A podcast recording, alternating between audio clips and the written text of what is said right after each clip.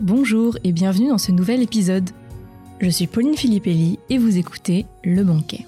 Le Banquet, c'est le podcast pour les passionnés de livres sous toutes ses formes, que ce soit de la littérature classique, contemporaine, fantasy, tout y passe. Pour ce premier épisode de l'année 2022, je voulais commencer avec un livre qui a changé ma vie et qui, je pense, peut aussi changer la vôtre. Il s'agit de Plaidoyer pour le bonheur de Mathieu Ricard. Je pèse mes mots, ce livre a vraiment changé ma vie, dans le sens où il y a eu un avant et un après. Tout le monde aspire au bonheur. Peu importe ce que l'on fait dans notre vie, c'est le but de notre existence. Nous cherchons tous à être heureux, à nous épanouir, à être en accord avec nous-mêmes et à ne pas souffrir. Mais est-ce vraiment possible d'être pleinement heureux de manière durable? Nous connaissons tous des moments heureux, mais est-il possible que cet état perdure? Comme tout le monde, sans être malheureuse, je n'ai jamais été pleinement heureuse. J'ai souvent souffert dans ma vie pour de multiples raisons, personnelles, professionnelles, et un jour j'ai commencé à en avoir marre. Marre d'avoir la sensation de subir, de ne rien contrôler, d'être à la merci de mes émotions et des éléments extérieurs qui avaient pris un trop grand pouvoir sur mon moral. J'ai alors lu pas mal de livres, dits de développement personnel, pour apprendre à combler mes lacunes, à travailler mes défauts, à être plus en accord avec moi-même. Mais jamais aucun ne m'a vraiment aidé à évoluer. J'ai peut-être conscientisé des choses, mais je n'ai jamais réellement changé. Et la raison est assez simple, mon regard sur les choses n'a jamais changé. On est tenté de se dire que la vie est ainsi faite, qu'il faut s'accommoder de ses démons, vivre entre souffrance et compromis. Bref, j'avais presque renoncé à trouver la sérénité. Et puis un jour, je me suis décidée à lire Plaidoyer pour le bonheur de Mathieu Ricard. La première fois, je l'ai lu d'une traite. C'était comme si j'avais mis la main sur un vieux manuscrit qui contient un savoir ancien et caché. Sans caricaturer, j'ai presque envie de vous dire et la lumière fut. Tout à coup, tout a pris sens. J'ai enfin saisi pourquoi j'étais malheureuse dans certaines situations, pourquoi je n'arrivais pas à avancer, à être sereine dans ma vie. Et surtout, j'ai compris comment y remédier. Et même si bien sûr je suis encore en apprentissage, j'ai commencé à acquérir une forme de sérénité qui me semblait complètement impossible à atteindre avant. Tous les questionnements sur le bonheur sont éminemment philosophiques et évidemment assez complexes à traiter. Mais Mathieu Ricard, dans son livre, nous apporte un éclairage, des réponses à toutes ces questions en s'appuyant sur le bouddhisme. Alors, je ne vais pas vous mentir, ce livre est dense, on s'attaque quand même à un gros morceau, c'est de la philosophie, mais il est vraiment accessible à tous. Je trouve que Mathieu Ricard nous déroule le tapis rouge. Tout est très bien expliqué, tout tombe sous le sens. Chaque chapitre contient des sous-chapitres, toute sa pensée est déroulée petit à petit, ce qui nous fait garder le fil et du coup bien comprendre chacun des thèmes abordés. Chaque concept est décortiqué et il nous livre une réflexion très complète. Le tout, évidemment, avec beaucoup de bienveillance et d'optimisme. Et c'est d'ailleurs assez incroyable. Toutes ces réflexions pourraient nous décourager parce que, ben, disons-le, le chantier est grand, le chemin est long pour être un jour pleinement heureux, mais Mathieu Ricard nous insuffle beaucoup d'optimisme. J'ai d'abord cru que je serais accablée par la quantité de choses à intégrer pour espérer changer, mais non. C'est assez dur à expliquer, mais le simple fait de devenir conscient de tous ces mécanismes, qu'une autre façon de percevoir le monde existe, de s'engager dans cette voie, rend heureux. C'est dur de vous retranscrire, mais sincèrement, ce que j'ai ressenti, c'est un peu comme si faire un pas vers le bonheur rendait déjà un peu heureux. La richesse de ce livre réside aussi dans le fait que Mathieu Ricard a une double culture. Car avant d'avoir été moine bouddhiste et l'interprète français du Dalai Lama, Mathieu Ricard a eu une autre vie, une vie comme vous et moi. Il a notamment fait un doctorat en génétique cellulaire. D'ailleurs, il collabore aujourd'hui à plusieurs programmes de recherche en neurosciences sur les effets de l'entraînement de l'esprit et de la méditation. Et cette approche scientifique qu'a Mathieu Ricard est quelque chose qui m'a beaucoup plu dans ma lecture. On est vraiment dans une réflexion cartésienne sur le bonheur. Dans son plaidoyer pour le bonheur, Mathieu Ricard nous propose une réflexion qui fait appel à notre raison, à notre esprit de déduction, à notre logique pour tendre au bonheur et sur les différents moyens de l'atteindre. Passons maintenant au contenu du livre. Alors je tiens juste à préciser que je survole les idées dont je vais vous parler. Mathieu Ricard mène une réflexion plus complète et plus poussée dans le livre, mais ça vous donne une idée de ce que vous y trouverez et en quoi cela peut sincèrement vous aider à changer votre vision des choses et donc du coup votre manière d'être, en d'autres termes, à tendre au bonheur. Quelque chose qui m'a beaucoup aidé à changer mon état d'esprit, c'est tout d'abord, avant d'aborder les questions concrètes liées au bonheur, comme l'amour, la haine, l'ego, la mort, c'est que Mathieu Ricard nous aide à comprendre le fonctionnement de notre esprit, à comprendre pourquoi nous sommes bloqués et pourquoi il faut évoluer dans notre perception des choses si nous voulons espérer être heureux. Il commence par nous demander qu'est-ce que le bonheur?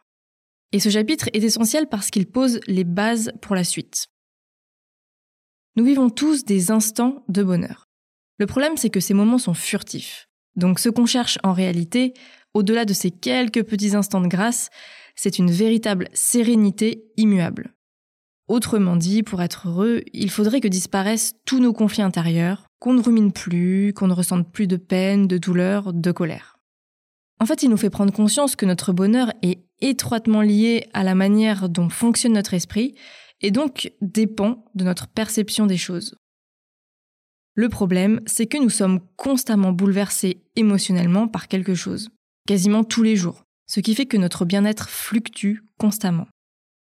Et c'est pour ça que Mathieu Ricard tente dans son livre de nous montrer qu'il faut changer notre interprétation du monde. Et pour nous aider à évoluer dans ce sens, il s'attache à remettre les choses à leur juste place. Déjà, Mathieu Ricard bouscule une idée que nous avons tous sur le bonheur il nous fait prendre conscience qu'il ne faut pas envisager le bonheur comme la matérialisation de tous nos désirs. Nous cherchons tous à accomplir des choses qui nous rendent heureux, visiter un nouveau pays, découvrir un nouveau livre, construire une amitié durable avec nos amis, gagner de l'argent pour acheter une maison, une télé, des plantes. Mais combler nos désirs un à un ne conduit pas au bonheur, mais bien à la production de nouveaux désirs. Tout le monde en a fait l'expérience. On veut absolument acheter ce nouveau livre, cette nouvelle veste. Et pourtant, une fois qu'on l'a, hop, tiens, c'est quoi ce nouveau livre? C'est quoi cette nouvelle veste? C'est sans fin. Je cite Mathieu Ricard. Le bonheur est un état de réalisation intérieure, non l'exaucement de désirs illimités tournés vers l'extérieur. Il nous met face à une réalité. Si on mise notre bonheur sur des éléments extérieurs, l'échec, la séparation, la maladie, la mort sont à tout moment prêts à anéantir notre sérénité. Il faut absolument prendre conscience que nous faisons reposer notre bonheur sur des éléments extérieurs, ce qui nous rend vulnérables toute notre vie. Que ce soit notre travail, mais le bon vouloir des clients, des collègues, du patron, les autres en général, avec leurs critiques, les exigences de la famille, du conjoint, la météo, et oui parce que certains sont malheureux quand il fait moche, trop de jours d'affilée. Tout ça nous montre qu'il va falloir travailler à trouver notre solidité intérieure. Mathieu Ricard aborde les faux amis comme la joie, le plaisir qui, en apparence, ressemblent au bonheur, mais qui ne le sont pas. Mais je vous laisserai découvrir tout ça par vous-même en lisant le livre. Une fois les bases posées, Mathieu Ricard nous invite à avoir une perception plus juste de la réalité en prenant des exemples concrets. Il aborde plein de questions qui mettent en péril notre bonheur, comme la souffrance, la haine, faire face aux événements tragiques de la vie, la jalousie ou l'image de soi. Il met clairement le doigt sur ce qui nous bloque et nous aide à envisager les choses autrement. Je vous propose maintenant d'aborder trois chapitres qui m'ont particulièrement parlé. Un des chapitres qui m'a le plus marqué, c'est celui sur l'ego. Il est très riche d'enseignements et je pense qu'il est vraiment d'utilité publique. Et notamment parce qu'on pense tous que l'ego est le problème des vaniteux, de ceux qui sont affirmés, qui s'imposent. Or, on se rend vite compte que quelqu'un de plus doux, qui a du mal à dire non, qui se laisse un peu trop faire dans la vie, est tout autant soumis à son ego. Le problème est que l'on ne voit que par notre prisme. Mais il est primordial de se détacher de notre vision car nous n'avons qu'une vue subjective des choses. Par exemple, quelqu'un que l'on déteste peut être aimé, même adulé par quelqu'un d'autre. Donc on attribue arbitrairement telle ou telle qualité à une chose ou à quelqu'un. Le souci, c'est que cette subjectivité nous joue des tours. Mathieu nous parle de l'importance du moi. On porte tous trop d'importance au moi, et on se sent tout le temps attaqué personnellement. Il faut prendre conscience de la vulnérabilité du moi. On est affecté par un sourire ou un mauvais regard. À tout moment, l'ego peut être blessé ou gratifié. Il nous dit Nous percevons le moi comme une entité autonome que nous devons protéger et satisfaire à tout prix. Et il est vrai que si nous ne nous considérons pas comme ce qu'il y a de plus important, force est de constater que notre ego n'est plus affecté. Ensuite, on confond très souvent confiance en soi et ego. L'ego est une confiance en soi factice, construite sur des choses précaires. Le pouvoir, la beauté, la notoriété, que nous pensons être notre personnalité. Or, si l'un de ces éléments vacille, on perd automatiquement notre confiance en nous et on est alors frustré et malheureux. Passionnant aussi, Mathieu nous parle des visages fragiles de l'identité, car nous sommes très attachés à notre image. Si quelque chose menace notre identité, notre image, nous sommes très affectés. Certains essayent d'avoir une image forte et tentent sans cesse de la renforcer pour qu'elle soit reconnue. Ça me fait d'ailleurs penser aux influenceurs qui incarnent parfaitement cette dérive de l'identité. Je rappelle d'ailleurs que le livre a été publié avant tout ça en 2003. Mathieu Ricard nous rappelle que personnalité vient de persona, qui signifie masque en latin. Vous voyez le truc venir, il fait référence au masque que portaient les acteurs pour jouer un rôle, et le problème c'est que parfois on s'enferme dans ce rôle et on en oublie notre nature profonde. Le problème aussi, c'est que cela fausse les rapports humains, parce qu'au lieu d'être le plus sincère possible, nous nous comportons de manière à préserver notre image. Quand notre univers tourne autour de l'ego, on ne se préoccupe que de soi. On est perturbé par les contrariétés de la vie et donc obsédé par nos succès, nos échecs, nos espoirs et nos inquiétudes. Le bonheur nous échappe alors. Pour progresser et avancer vers le bonheur, il est donc important de faire cette analyse de soi pour comprendre la place qu'occupe l'ego dans notre vie. Cette prise de conscience peut vraiment nous aider à acquérir une paix intérieure et durable. Pour finir, je voulais simplement vous évoquer deux autres chapitres qui personnellement m'ont beaucoup apporté. Un chapitre éminemment important qui m'a aidé concrètement à changer, c'est celui sur les émotions. Mathieu Ricard nous montre que, pour ne pas souffrir lorsqu'une émotion négative se présente, l'idée est de gérer l'expérience et la manière dont elle se traduit en actes. Il est important d'être vigilant à la façon dont les pensées surviennent et d'apprendre à s'affranchir de leurs contraintes. Pour y arriver, il est possible grâce à une introspection et une observation intérieure d'évoluer. Alors cela passe dans un premier temps par prendre conscience de nos fixations, de nos blocages qui nous conduisent à la souffrance, pour ensuite, lorsqu'une émotion négative nous submerge, s'obliger à faire un arrêt sur image pour identifier consciemment cette souffrance et être en mesure de la repousser.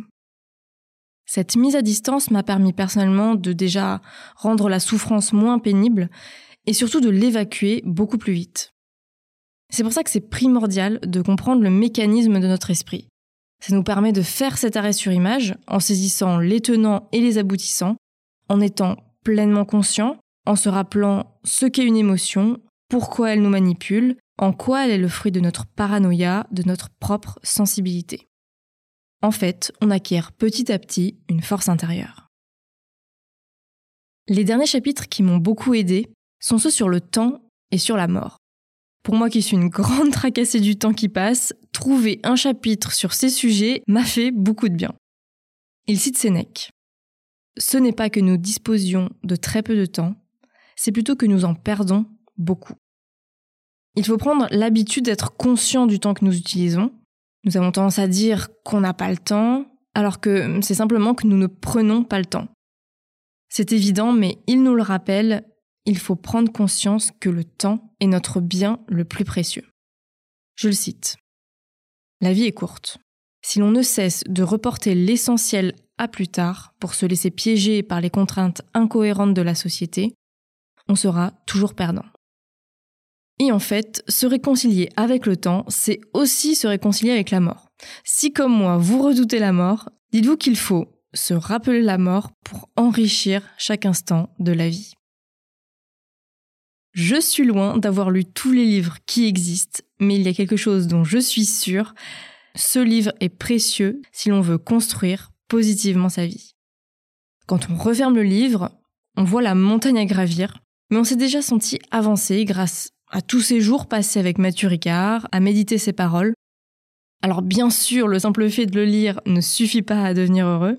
Mathieu Ricard nous prévient d'ailleurs, le chemin est long, il va falloir travailler sur nous-mêmes pour nous ouvrir à une autre vision des choses, qui, disons-le clairement, est bien loin de notre monde consumériste, élitiste, où l'ego est roi et où nous sommes le centre de notre propre monde.